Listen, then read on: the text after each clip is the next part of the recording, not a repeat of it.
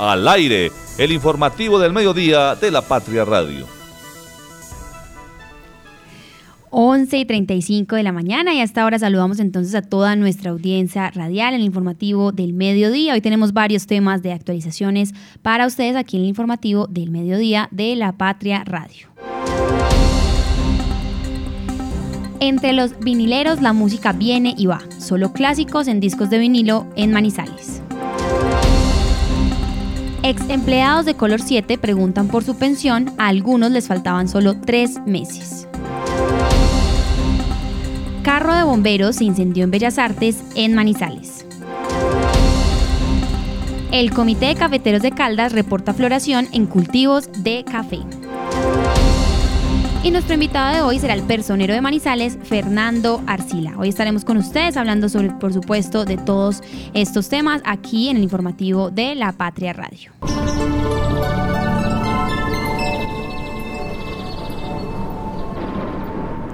11 y 36 minutos y les comentamos que a esta hora ya tenemos una temperatura de 22 grados, ya cambió un poco este reporte que hacíamos en la mañana, al parecer tendremos un cielo parcialmente nublado en el resto de la tarde y lograremos temperaturas máximas de 23 grados. Al parecer hay pronóstico de condiciones eh, de cielo parcialmente nublado todo el resto del día y según esto pues ráfagas de viento hasta los 18 kilómetros por hora. Les informamos a las personas que a partir eh, de la una de la tarde es que se va a lograr el 23, 23 grados de temperatura y que al parecer conservaremos esta temperatura hasta las 3 de la tarde. De igual manera les comentamos a las personas que estamos entonces eh, nuevamente recordarles que estamos en el fenómeno del niño y las recomendaciones siempre serán entonces mantenerse muy hidratados, realizarlo así no se tenga sed, por supuesto usar los protectores de bloqueador solar y asimismo estar muy pendientes de la ventilación de eh, los espacios de trabajo y también usar ropa mucho más adecuada, para evitar golpes de calor.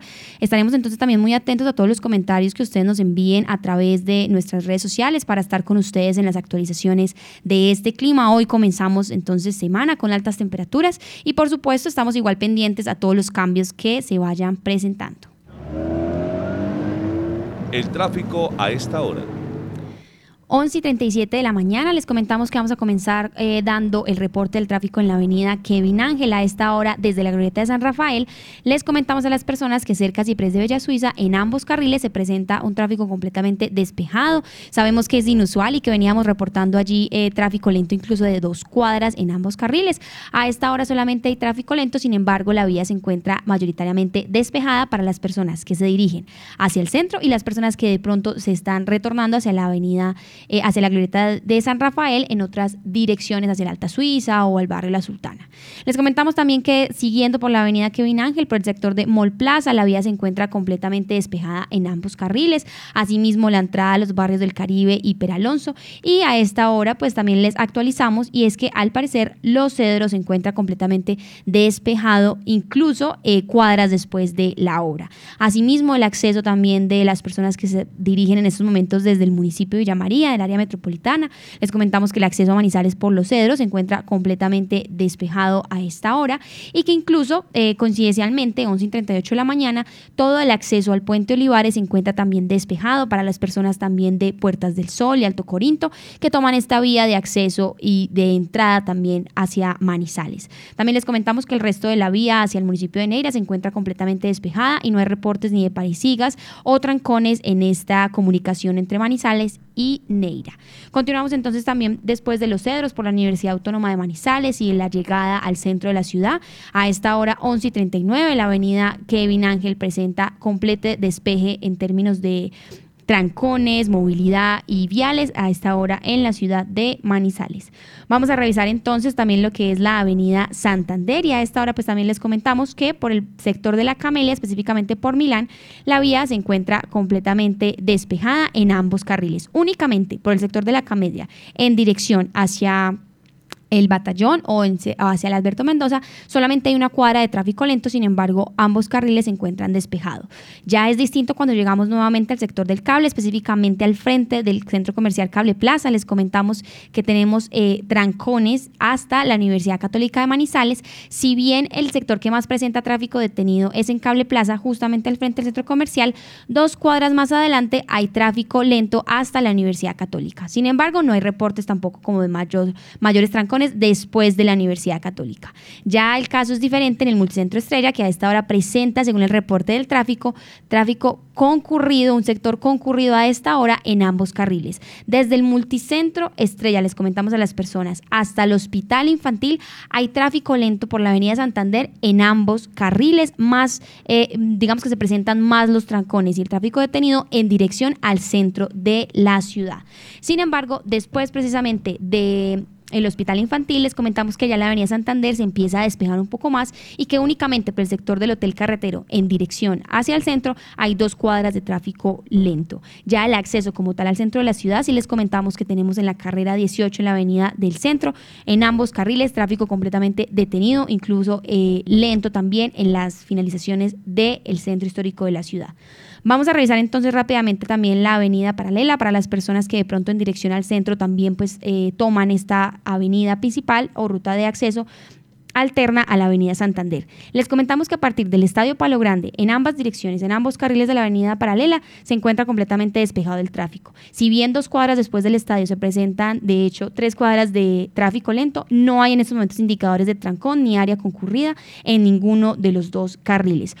Toda la avenida paralela se encuentra completamente despejada hasta el sector de Confa. En el sector de Confa de la 50 hay dos cuadras, pero no en el carril que se dirige al centro, sino de regreso hacia el estadio, dos cuadras de tráfico completamente eh, obstruido y sin movimiento y una cuadra de tráfico lento. Sin embargo, en el sector de Confa, como es habitual que comentamos hasta ahora, pues como las, la concurrencia eh, vial, a esta hora sí no se presenta en dirección al centro, nada de trancones por Confa la 50 ni por el Hospital Universitario de Caldas en sentido al centro. Y el resto de la avenida paralela también se encuentra completamente despejada, 11 y 42 de la mañana para las personas que también toman esta ruta hacia el centro de la ciudad.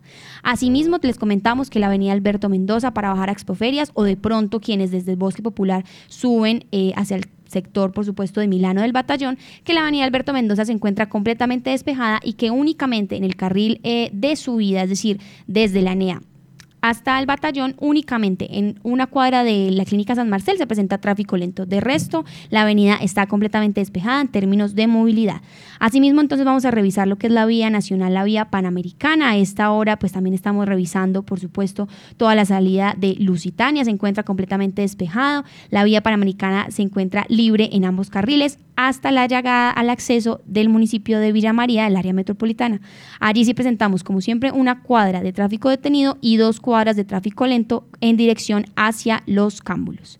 También vamos a revisar rápidamente lo que es entonces el municipio de Villa María y hasta ahora les comentamos a las personas que de la floresta se dirigen al parque, que se encuentra completamente despejado el acceso y que únicamente en la salida de Villa María es donde se están la conexión con la vía panamericana, es donde se están presentando las dos cuadras, una cuadra de tráfico detenido y las dos cuadras de tráfico lento.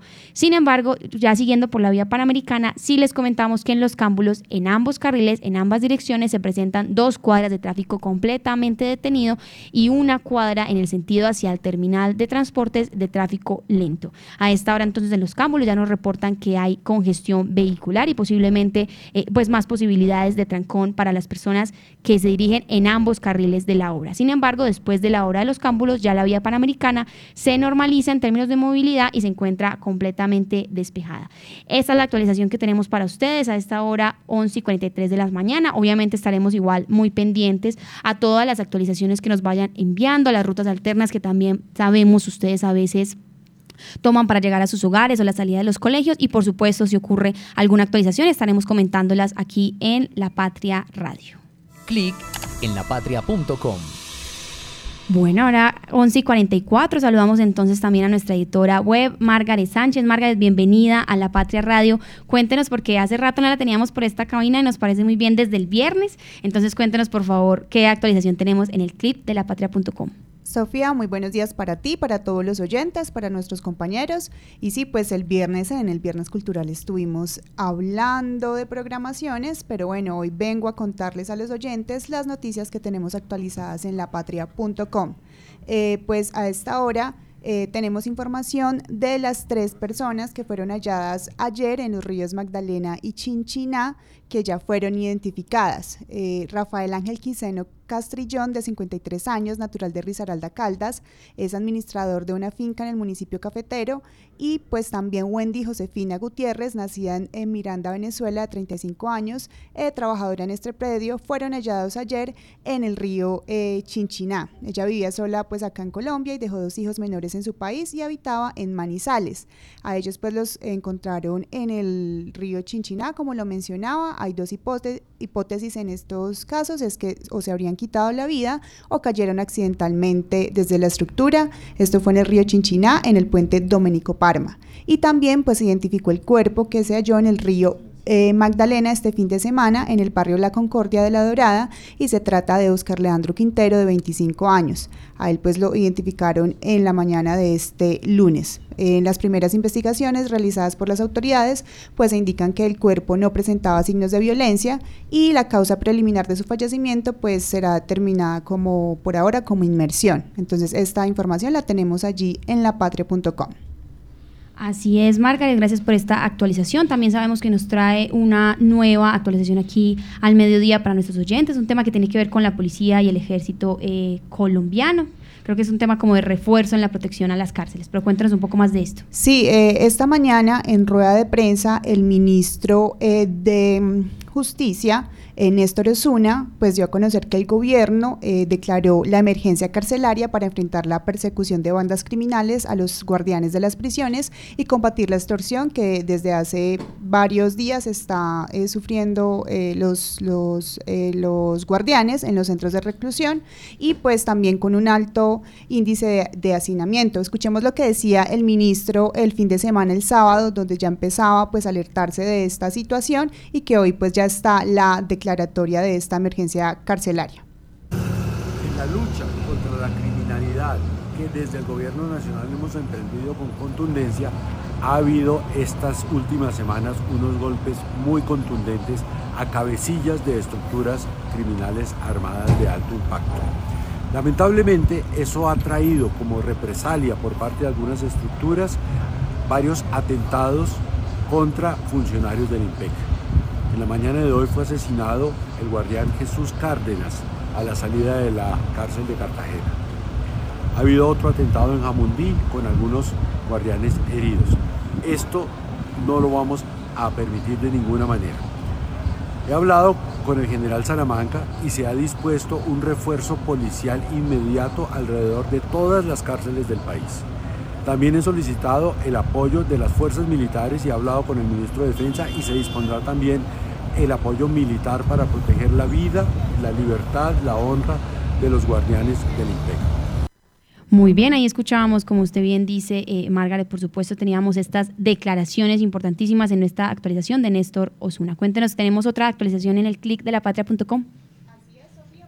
Eh, así es, Sofía, tenemos más información nacional, ya que esta mañana, este lunes también se dio a conocer que las autoridades del país incautaron 5,6 toneladas de cocaína del, del Clan del Golfo, eh, que es la principal banda criminal del país de origen paramilitar, eh, que tenía ocultas en unas instalaciones subterráneas en Necoclí, Antioquia. Pues esto lo informaron las eh, fuentes oficiales de las autoridades. Allí también el ministro de Defensa, Iván Velázquez, a través de su cuenta de X, eh, antes Twitter, pues informó que esto fue ayer, en horas de la tarde del domingo, donde se hizo esta incautación. Allí pues presentan el cargamento que estaba pues guardado de una forma subterránea con una tecnología que permitía la circulación de aire fresco pues para evitar que la cocaína fuera afectada por la humedad propia pues, de esta em, región limítrofe con Panamá, allí en el Urabá antioqueño, y están las imágenes del operativo de, esta, de, la incautación de las 5,6 toneladas de cocaína, que tendrían un valor, estaban evaluadas en 600 mil millones de pesos.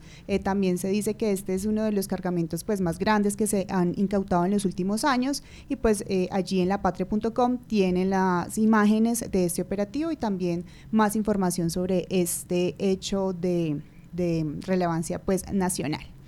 Así es, Marga, hemos tenido varias noticias de ese índole nacional aquí hoy empezando lunes. Cuéntanos también si tenemos una última actualización o si tenemos también sondeo, porque ya tenemos conectados a nuestros editores a través de La Patria Radio. Sí, así es, ya vamos a saludar a Fernando Ramírez y Marta Lucía Gómez, pero pues antes quiero invitar a nuestros oyentes y también a las personas que están conectadas en el Facebook Live de La Patria, eh, La Patria Manizales, a que pueden ingresar a informarse sobre el triunfo del golfista caldense en el Internacional de Lima, es Samuel González Rivera, pues que se llevó los honores en este torneo internacional de menores que se disputó en Lima, Perú, y pues eh, lo hizo por medio de ese empate y allí está toda la información de este triunfo caldense en el exterior. Y también otra noticia deportiva eh, que tenemos en lapatria.com desde muy temprano, pues es el anuncio del retiro del ciclista eh, antioqueño Rigoberto Urán, quien dice que pues esta será su temporada final en el ciclismo. Y ahí están todos los detalles,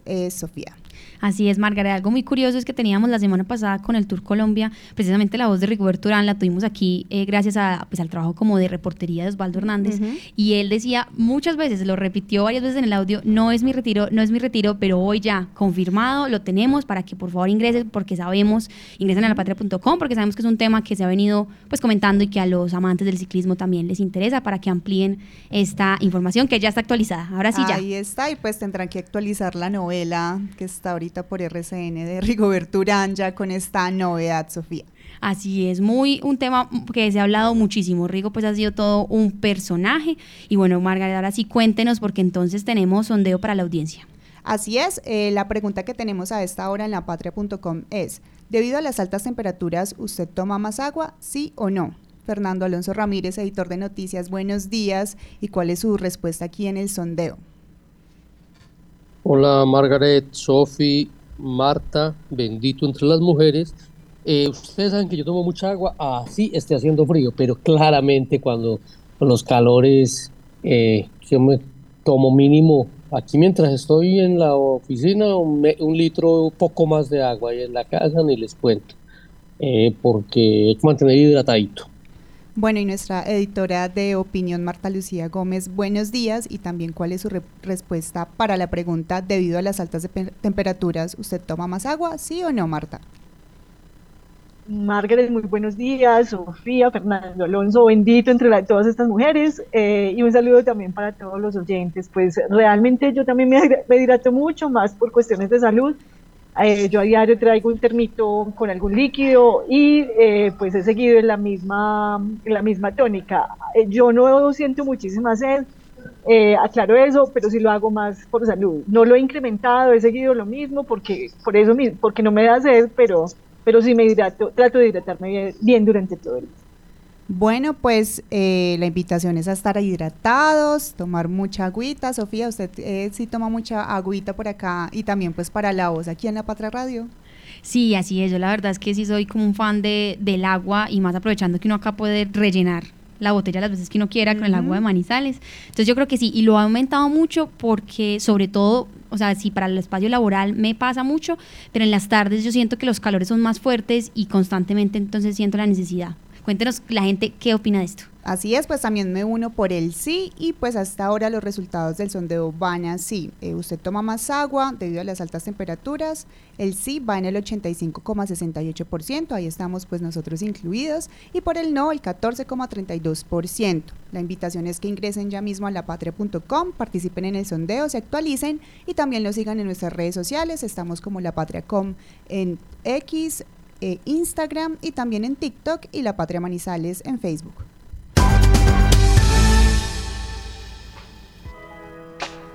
Cotraman, una empresa al servicio del Oriente de Caldas. Viaje siempre con nosotros a Manzanares, Samaná, Bolivia, Pensilvania, Marquetalia, Marulanda y La Dorada. Informes al 312-260-0698. Recoge del piso lo que tu perro hizo. Emas Veolia. Vigilado Superservicios. Cotraman, una empresa al servicio del Oriente de Caldas. Viaje siempre con nosotros a Manzanares, Samaná, Bolivia, Pensilvania, Marquetalia, Marulanda y La Dorada. Informes al 312-260-0698. ¿Sabes qué sucede con el deporte, la economía, la política, el entretenimiento de Manizales, Caldas y el país? Suscríbete a La Patria Impresa tres meses por solo 92 mil pesos o a La Patria Digital por un año por solo 89 mil pesos. Y entérate de todo lo que pasa dentro y fuera de tu ciudad con La Patria, el periódico de casa. Informes 893-2880. El informativo del mediodía de La Patria Radio. 11 y 55 de la mañana y esta hora también tenemos más noticias de actualidad para toda nuestra audiencia, a quien también agradecemos esté conectada a través de nuestro Facebook Live, YouTube y por supuesto Radio Cóndor 1540 AM. Les tenemos una información que estuvo rondando también en las redes sociales y que de hecho gracias a la cortesía de los videos que nos enviaron las personas que ayer estaban por el sector de Bellas Artes, pues supimos que un carro de bomberos se incendió justamente en esta zona de la ciudad. Este incendio de un carro del Cuerpo Oficial de Bomberos de Manizales pues se presentó en la noche del domingo en este sector de Bellas Artes en el descenso específico del barrio eh, Chipre.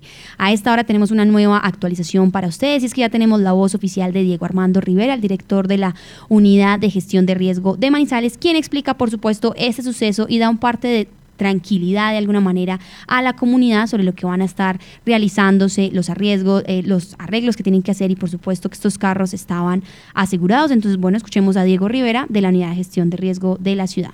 Eh, la Móvil 7, unidad escrita pues al cuerpo oficial de bomberos, se encontraba desplazándose por Bellas Artes y al interior pues del vehículo se presentó pues un, un incendio pues en la cabina.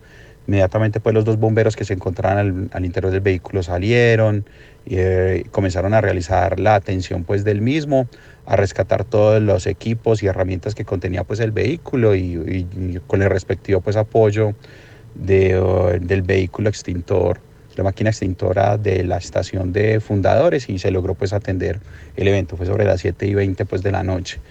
Eh, obviamente pues los vehículos se encuentran pues totalmente asegurados, se realizó la respectiva llamada a la empresa aseguradora y por supuesto pues la aseguradora ya recogió el respectivo vehículo y bueno, se encuentra pues en base- continúa pues, digamos con el respectivo proceso pues de, de reclamación pues damos parte pues a la tranqui- de tranquilidad a la comunidad que contamos con demás vehículos de bomberos oficiales, vamos a equipar eh, la móvil 16 con estos equipos eh, y damos parte de tranquilidad pues a la comunidad que continuamos garantizando la capacidad de respuesta de los diferentes eventos que se puedan presentar en el municipio de Manizales. Muchas gracias, un abrazo. Muy bien, escuchábamos ahí, por supuesto, al director de la Unidad de Gestión de Riesgo de Manizales. También estaremos pendientes de cómo se va actualizando todo eh, este tema del Cuerpo Oficial de Bomberos tan indispensable en estos momentos del fenómeno del niño. También hablando del fenómeno del niño, les comentamos que tenemos hasta ahora una noticia del Comité de Cafeteros. Mañana, por supuesto, van a poder ampliarla mucho más en lapatria.com y también en nuestro impreso. Pero hoy tenemos ya una nueva actualización porque Marcelo Salazar, miembro del Comité de Cafeteros, expone que debido a los altos calores y a las altas temperaturas que se vivieron en enero de este comienzo de año, hay una floración distinta y digamos poco inusual en los cafetales, pues producto de este verano. Pero tenemos entonces a Marcelo eh, Salazar, quien nos va a explicar un poco más sobre este tema y cómo va a beneficiar de alguna manera entonces esta pues, recolección del café y por supuesto a las personas que están conectadas a través de nuestras redes sociales van a poder estar viendo las imágenes de este eh, evento, de este suceso que se ha dado pues gracias de alguna manera al verano que tuvimos, si se puede decir verano, más bien las altas temperaturas en enero de comienzos de este año. La floración que se viene dando en los cafetales, en el departamento de Caldas en los últimos días, es producto del verano que tuvimos durante el mes de enero. Fueron más de cinco semanas en donde realmente no llovió en el departamento y este es pues el resultado. Eh, esperamos que estas buenas floraciones y este optimismo que se siente pues en los cafeteros eh, de todo el departamento pues vaya acompañado también de eh, mejores variables macroeconómicas. Recordar que el precio del café se compone finalmente por la tasa de cambio, se compone por la cotización en la bolsa de Nueva York.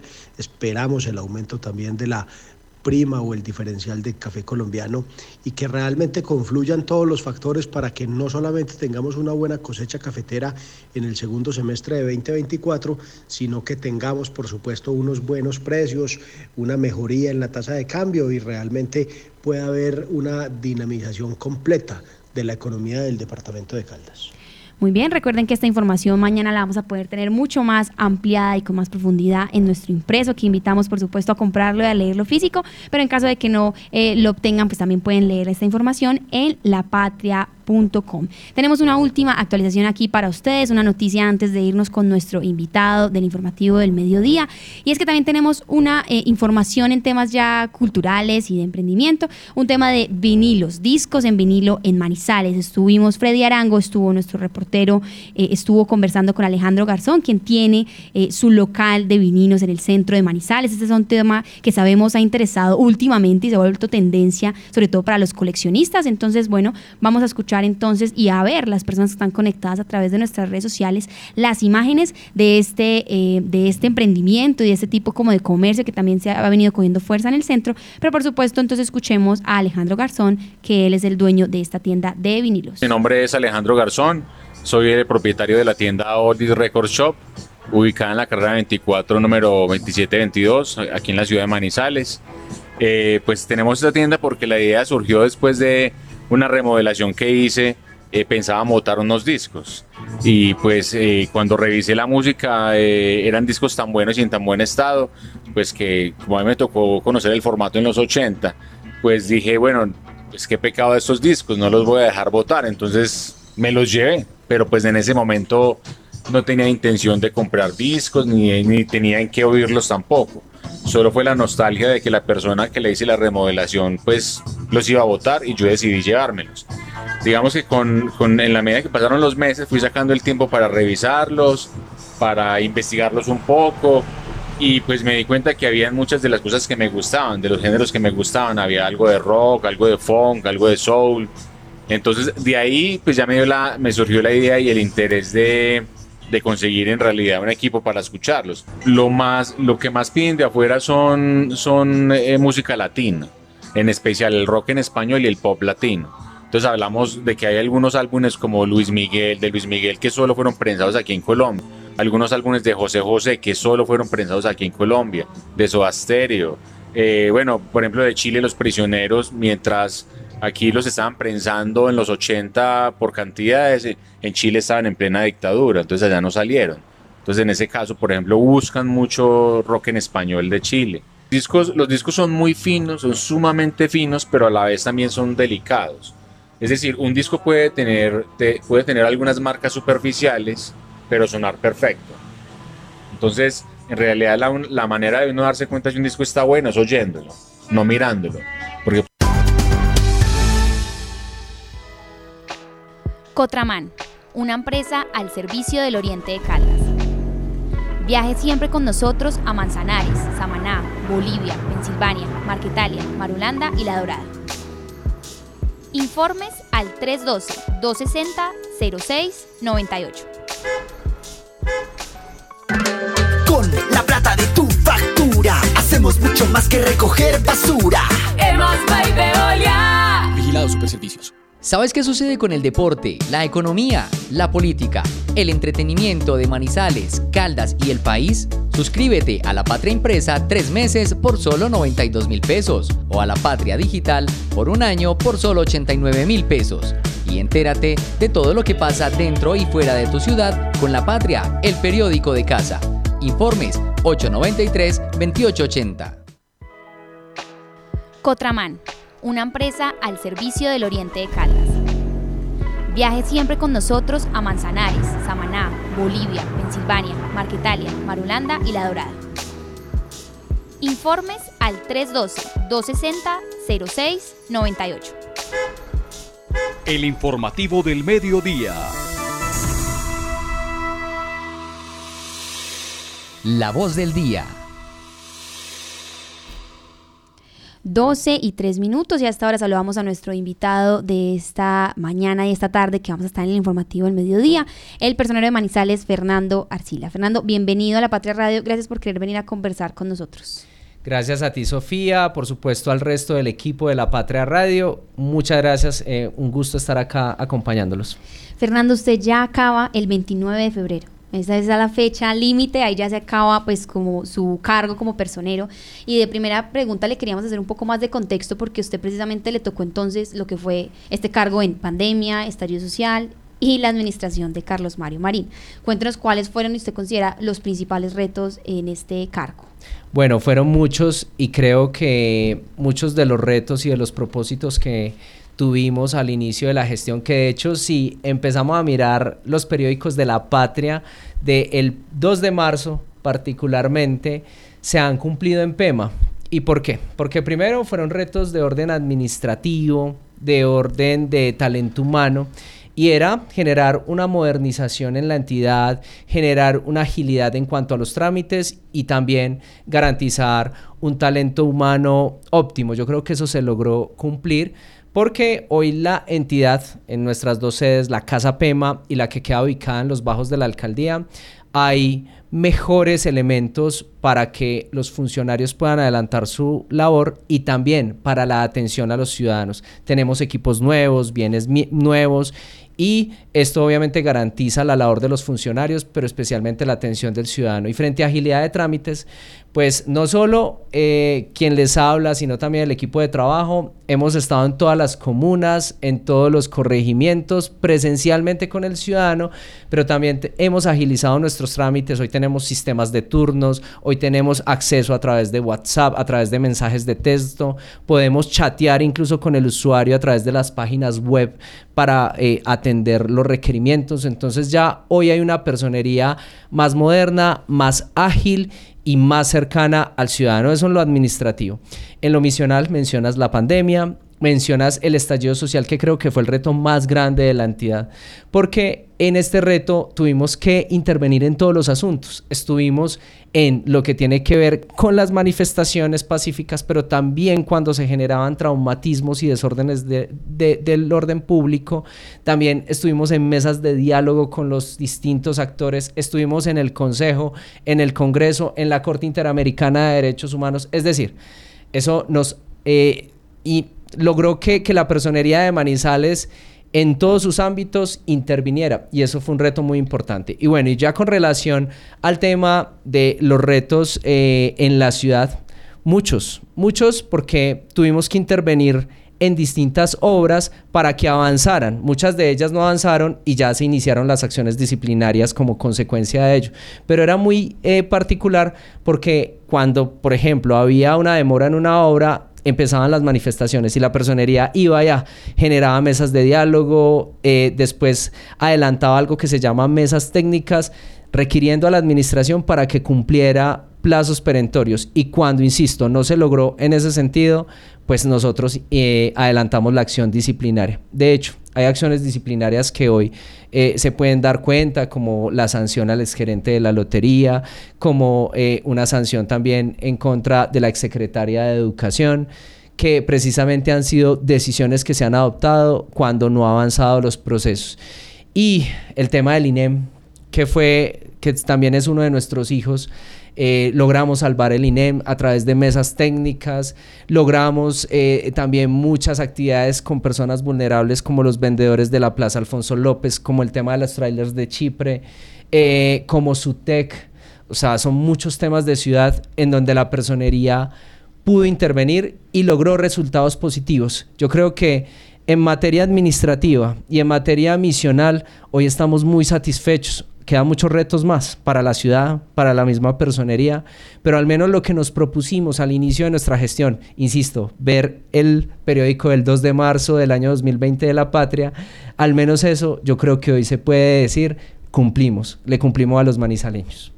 Personales, justamente usted toca un tema porque, claro, usted acaba el 29 de febrero eh, y digamos ya no en temas administrativos, sino en materia de las denuncias de la gente, del acompañamiento a la comunidad. Usted mismo lo menciona eh, y aquí el periódico pues ha estado también eh, de la mano con muchas personas, con quejas en el galán, con invasiones, bueno, con las obras, con el sector educativo, como usted lo mencionaba. Entonces cuénteme para la persona que llegue, se resuelva o no, digamos, esta elección y llegue un encargado o no, llegue el personero o la personera, ¿qué queda pendiente es decir, pero entonces, ¿a qué se le debe dar prioridad el que llegue en caso de comunidad y problemas en este momento de la ciudad? Bueno, frente a eso, eh, pues por supuesto deben haber retos porque si no, entonces se acabaría la personería. Y hay muchos retos aún para la persona que venga a ocupar este cargo. Primero, seguir manteniendo la confianza de los manizaleños en esta institución. Eso es importante, porque hoy todos los manizaleños acuden. Es que te quiero poner, y yo sé que el tiempo es corto, pero imagínate en el tema de los docentes del concurso docente. Acudieron a la personería los que estaban participando en el concurso, pero también acudieron a la personería los provisionales que sacaban. Es decir, toda la gente confía en la personería de que está siendo imparcial, pero también acudieron los de la Divina Providencia, que son otro actor en ese eh, conjunto de problemáticas. Entonces, seguir manteniendo la confianza. Pero así particularmente en temas de ciudad, hay unos temas como el macroproyecto San José. Hoy ya tenemos una acción popular que busca declaratoria de estado de cosas inconstitucional. Hay que avanzar en eso, en una reformulación o en un plan parcial adelantado por parte del municipio de Manizales para avanzar en el tema.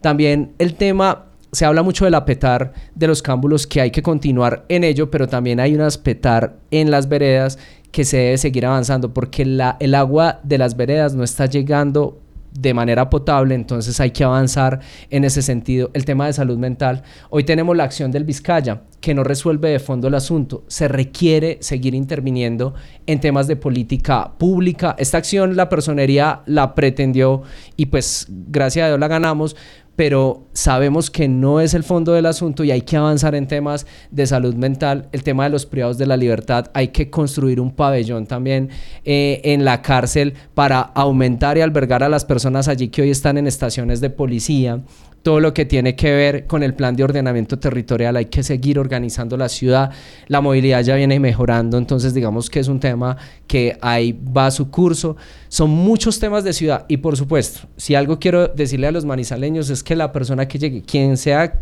que llegue, va a tener de primera información, de primera mano, eh, esta información porque lo que queremos es que primero, la personería continúe en esa labor tan importante de confianza, de atención al ciudadano que se tiene, pero que también esos temas de ciudad que ha abordado la personería, porque acaba de mencionar algunos y en todo ha estado la personería, se sigan materializando con el acompañamiento de esta agencia del Ministerio Público. O sea, ¿qué esas serían las prioridades? ¿O hay una más prioridad que otra que usted pueda...? Eh, no, yo creo que pueden haber más, seguramente. Es que hemos encontrado muchos asuntos. Aquí tenemos otras, por ejemplo, todo lo que tiene que ver con las juntas de acción comunal. Hoy las juntas de acción comunal que son esos liderazgos barriales, no tienen dónde reunirse.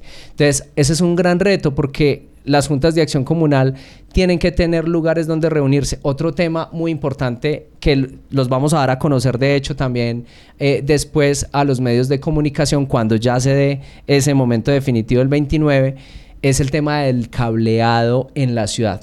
Hay mucha contaminación visual con el cableado de la ciudad hay cableado que incluso se, se, constituye en peligroso para la gente, cableado suelto, y eso se debe organizar. Nosotros de hecho tenemos propuestas, insisto, se las voy a dar a conocer a los medios de comunicación eh, más adelante, propuestas de generar un cableado subterráneo, como en otras ciudades, que permita no solo minimizar los riesgos, sino también eh, evitar esa contaminación visual, porque mucho cable que hay colgado en la ciudad es cable inservible.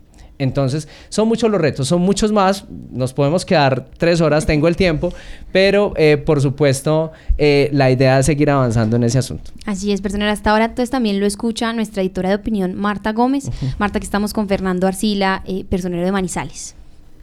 Personero, muy buenas tardes. yo quiero preguntarle por un tema en el que usted se ocupó cuando estuvo en una crisis. Hablo yo de las zonas azules, un programa que pues empezó en Manizales ya desde hace muchos años como un ejemplo para el país porque genera empleo eh, para personas en condición de discapacidad y adultos mayores y madres cabeza de hogar, pero que tuvo un traspiés bastante grande hace más o menos unos eh, tres, casi ya cuatro años. Eh, con el, la entidad que lo operaba. ¿Qué sabe usted de esas personas que se vieron en la necesidad de demandar a esa anterior empresa, hablo yo de la empresa Sotec que manejaba este proyecto, y cómo se encuentra ahora que vuelve a quedar en manos de la administración municipal a través de People Cont. Bueno, ese es un tema muy bonito porque gracias a una acción de tutela que interpuse yo como personero, logramos que a las personas de SUTEC, alrededor de 40 personas, se les garantizara su derecho al trabajo, al mínimo vital, además porque allí eran eh, o trabajaban personas, eh, familias, madres cabeza de hogar, también personas en condición de discapacidad, adultos mayores. En su momento se le logró proteger su derecho al trabajo, su dignidad humana, hasta que llegó el tema del contrato de su TEC. Actualmente entiendo que muchos de ellos ya están vinculados con eh, esa nueva forma de administrar el espacio público y las zonas azules, incluso zonas naranjas ahora en la ciudad. Sin embargo, digamos que ya los temas judiciales, porque hubo unas demandas judiciales que en este caso están en juzgados laborales ordinarios, hay que entender que sí son procesos mucho más largos y que de hecho, pues ahí no sí no tuvo la participación la personería porque nosotros no podemos defender como abogados en causa propia. Pero el tema de SUTEC, yo creo que gracias a esa acción de tutela logró culminar bien hay unas investigaciones aún abiertas eh, frente al tema del contrato, eh, actuaciones disciplinarias que hasta el momento digamos que están en investigación, pero por otro lado yo creo que el, eh, tema de la garantía de derechos se logró materializar. Así es, personero, hasta ahora también lo escucha nuestro editor de noticias, Fernando Alonso Ramírez. Fernando, aquí estamos también con el personero de Manizales para hacerle la pregunta. Bueno, personero, eh, los cambios que se han dado en la selección de este cargo pues han generado todos los problemas del mundo en Manizales y en el mundo entero, eh, en Colombia entera. Esto está muy complicado para elegir contralor desde que se cambiaron los requisitos, se cambió el sistema para que sea a través de eh, universidades ciertas entidades que se haga esto. Antes funcionaba perfecto, tal vez era un poco más político, pero al menos elegía y ahora estamos llegando en eso. ¿Cuáles son los problemas que usted ha identificado en esta elección de personero, ahora que usted ya deja el cargo, para que eh, se pudiera corregir? ¿Es mejor volver a lo de antes? ¿Qué hay que hacer para que eso no nos vuelva una tutelitis permanente y se quede interino los cargos? Bueno, eh, un cordial saludo para ti, Fernando. Eh, por supuesto, respecto a este tema, es infortunado que hoy aún no tengamos a esa persona que va a empezar a dirigir el Ministerio Público Local a partir del primero de marzo. Eso, por supuesto, es preocupante para la ciudad, máxime cuando, insisto, hoy la ciudad acude demasiado a nuestra institución. Pasamos de eh, del 2020 al 2023 a aumentar nuestra atención al público a un poco más del 400%. Eso quiere decir la confianza que ya hoy los manizaleños tienen en esta institución. Ahora bien, el proceso ha tenido una serie de complejidades, digamos que desde el inicio, eh, precisamente por unas inadmisiones y ahora pues por unas reclamaciones individuales que se tienen. Yo soy supremamente respetuoso del proceso que viene adelantando el Consejo de Manizales y la Universidad de Manizales. Eh, espero, porque igual aún queda tiempo, que antes del 29 de febrero se pueda elegir al personero desde la meritocracia. Ahí me voy a, la respuesta. Yo sigo eh, acompañando la meritocracia. Es más, yo soy hijo de la meritocracia. Todos los cargos que he tenido han sido gracias al mérito. Eh, obviamente hay un componente político en el entendido de que el Consejo de Manizales es finalmente quien elige a esa persona, pero yo creo que la meritocracia no puede retroceder en estos asuntos. Yo como consejo más eh, para el futuro y para el resto de los procesos, porque este digamos que ya tiene sus traumatismos, es que desde el inicio no se dejen cabos sueltos, que se siga primero el proceso de contratación necesario, que asimismo se sea lo más garantista posible para permitir a la gran cantidad de personas que están interesadas en el cargo a acceder a este cargo, es decir, que no haya rechazos o que no haya inadmisiones por cosas de forma, sino por cosas de fondo. Por ejemplo, le falta una X, le falta un documento, eh, puede anexarlo, puede subsanarlo, que se permitan ese tipo de subsanaciones para evitar acudir a las acciones de tutela. Pero por lo demás, yo sí creo y, y, eso es lo que espero también, digamos que desde el corazón, es que antes del 29 de febrero del 2024 esté electa esa persona, además para generar un importante empalme, pueda haber una transición que le permita el menor traumatismo posible a esta institución. Una última pregunta, personero, y tiene que ver, usted nos ha hablado como que aumentó esa confianza y eso se ve precisamente en las cifras de, de, las personas que han acudido a la personería. ¿Usted nos puede dar más o menos como unas cifras para nosotros también entonces dimensionar lo que ha sido? O sea, no sé cuántas acciones de tutela, cuántas personas más o menos por día o por mes ustedes han calculado que han aumentado en los meses. Y en ese sentido, nosotros acá también pues nos escuchan obviamente... Eh, en Caldas como tal y la gente de Manizales, pero entonces para quienes de pronto apenas es la primera vez que lo escuchan, la primera vez que lo conocen y demás, eh, y asumiendo que usted no es, es decir, usted representa toda la personería, pues las personas para indicarle dónde pueden denunciar, hay más canales, además de ir presencialmente o no, pues para que la gente esté un poco más informada, pero primero regalen esos datos de, de contexto. Bueno, durante estos cuatro años, digamos que en las cifras y en los datos que tenemos particularmente, hemos atendido alrededor de 100 mil personas. Esto equivale al menos un manizaleño, eh, digamos que de 400 mil manizaleños, es al menos uno de cuatro manizaleños hemos atendido, digamos que en temas eh, de promedio.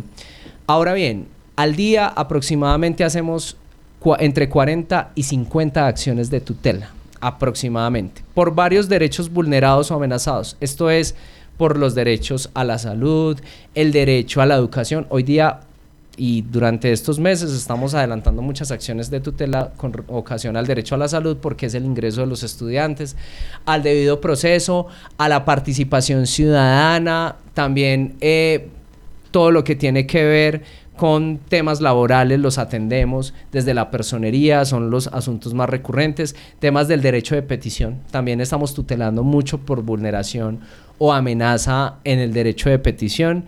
Y bueno, digamos que los canales, insisto, ya son muchos canales porque estos son, son los datos que tenemos estadísticos, pero te cuento, yo salgo de la patria ahora y me encuentro con un ciudadano o me escriben por los teléfonos que tengo y ahí también generamos atención y no necesariamente la eh, generamos o la llevamos a datos.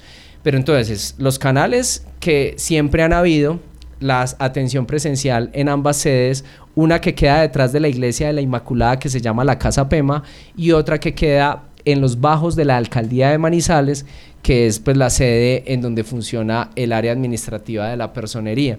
También tenemos un canal eh, virtual como es el canal de la página web, tenemos el canal también de eh, contacto por celular, que en este caso, digamos que se lo voy a dejar a la patria también para que ustedes puedan generarle eh, la publicidad necesaria a este número. Y también, por supuesto, tenemos eh, los contactos y toda la atención que se genera por parte de las distintas áreas. Entonces hemos habilitado muchos canales, ya digamos que por WhatsApp nos pueden escribir, nos pueden escribir también por la página eh, web y la atención presencial que digamos que particularmente en esta gestión ha sido muy importante porque nosotros hemos ido a atender directamente las problemáticas desde las, los barrios y desde los corregimientos.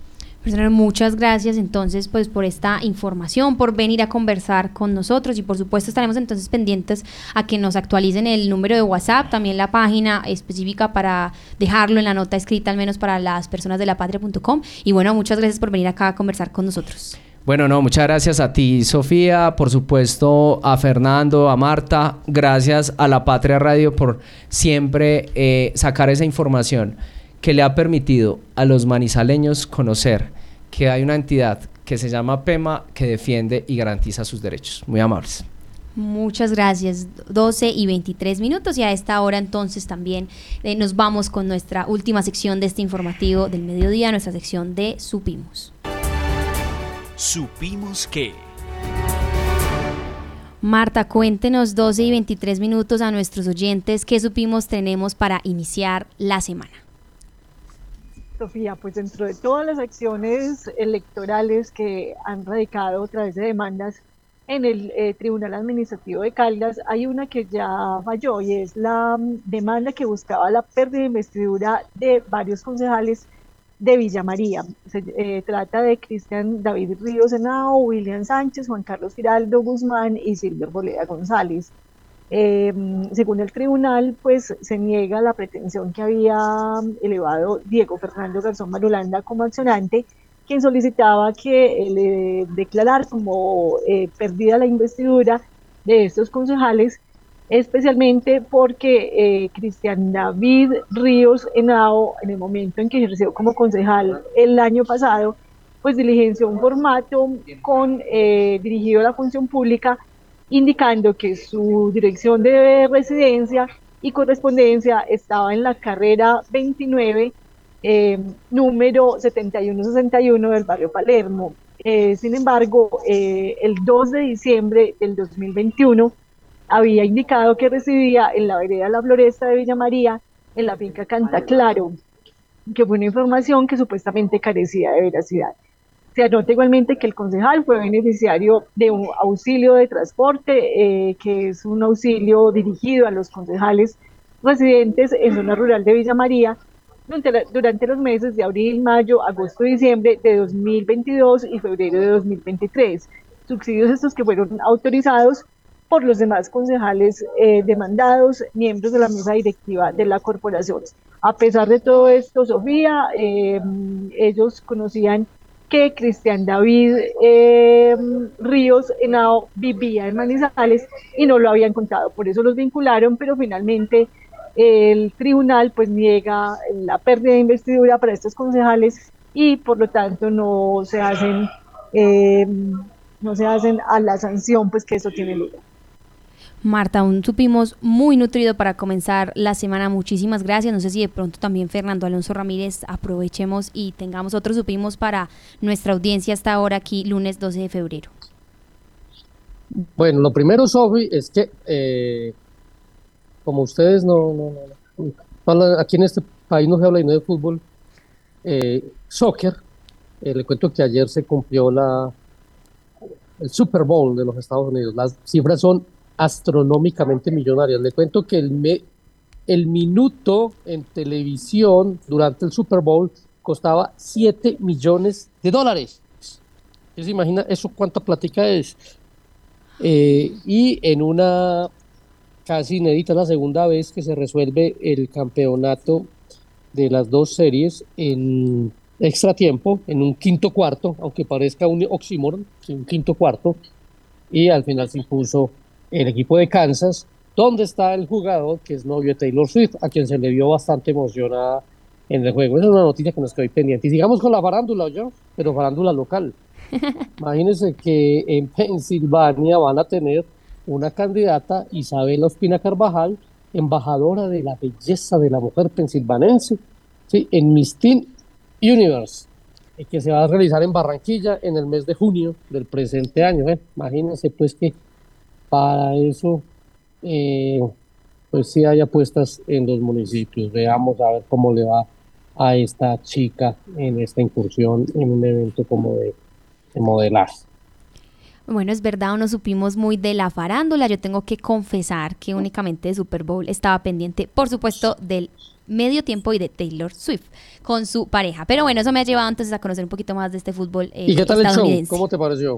Ay, no sé, muy flojito. Yo lo vi muy flojito, flojo. ¿cierto? Comparado con otros pues comparado con semejantes artistas que han estado antes mujeres, con Rihanna, Shakira. Bueno, pero después, después de Maroon 5 fue un, peor espectáculo que es. El de ayer estuvo mejor que eso. No, no, no, desacuerdo. pero luego. Fernando, no pidan tanto. Cierto. Pero bueno, estaremos también muy atentos no, no, a mí entonces. Sí, me gusta mucho el fútbol americano. No, y sobre todo estas, estas reacciones de, nuestros oyentes, porque el tema por redes sociales estuvo muy movido. Y por supuesto, sabemos que las personas conectadas a través también de, de nuestro Facebook Live pues qué les pareció el show, qué les ha parecido, si han aprendido un poco más entonces del fútbol americano por Taylor Swift, que también al parecer es responsable de mucha de la audiencia, y es decir, responsable entonces también de muchos de los beneficios económicos eh, de esta transmisión, pero bueno, lo estaremos conversando. Gracias a quienes se conectaron con nosotros en este inicio de semana, lunes 12 de febrero. Recuerden que toda esta información la pueden ampliar en lapatria.com y que por supuesto estaremos mañana muy atentos con más noticias de actualidad para todos ustedes. Gracias por conectarse a través de nuestras plataformas digitales y por supuesto de 1540M Radio Cóndor.